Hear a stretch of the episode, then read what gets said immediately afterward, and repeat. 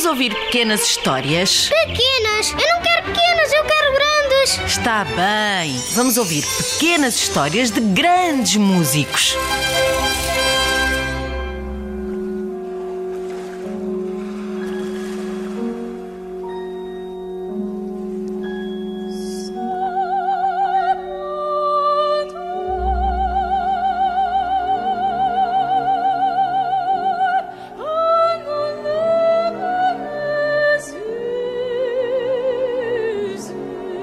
Facto mais significativo da infância deste compositor é que estavam sempre em mudanças. A família mudou de casa 28 vezes entre a data de nascimento 26 de setembro de 1898 e os 18 anos deste compositor que se chama Jakob Gershowitz. Ah, George Gershwin.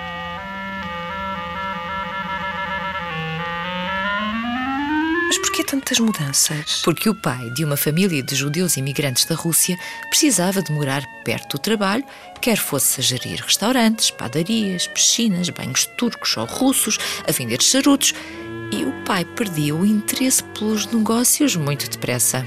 Felizmente sempre viveram em Nova York. Uma cidade extraordinária.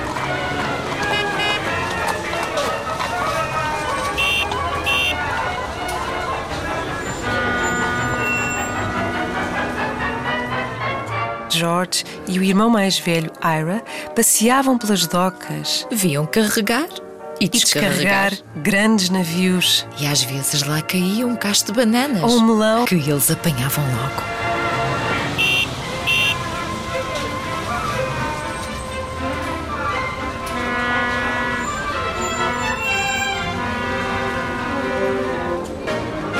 Divertiam-se em liberdade.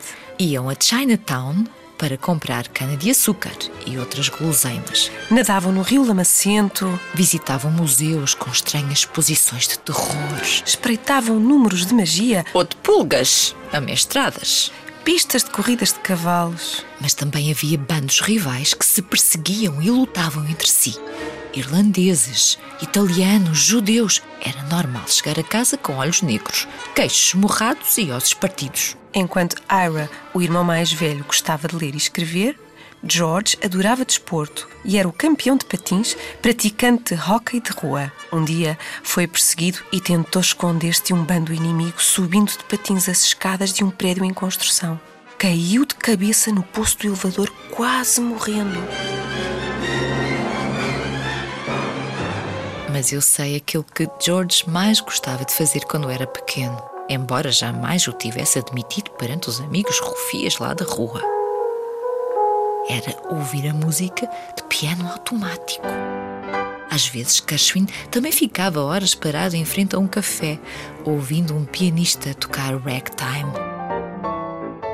Em breve começou a aprender piano e aos 15 anos arranjou trabalho como song plugger, que é uma espécie de pianista demonstrador contratado. Pois é, nesse tempo ainda não havia rádio nem televisão.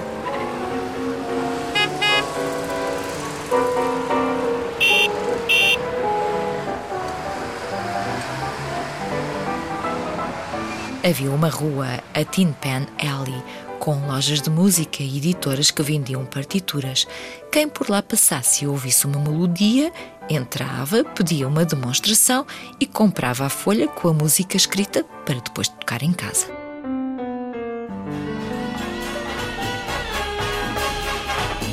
Quando cresceram, os dois irmãos, George e Ira, formaram uma das mais admiráveis duplas da história de música.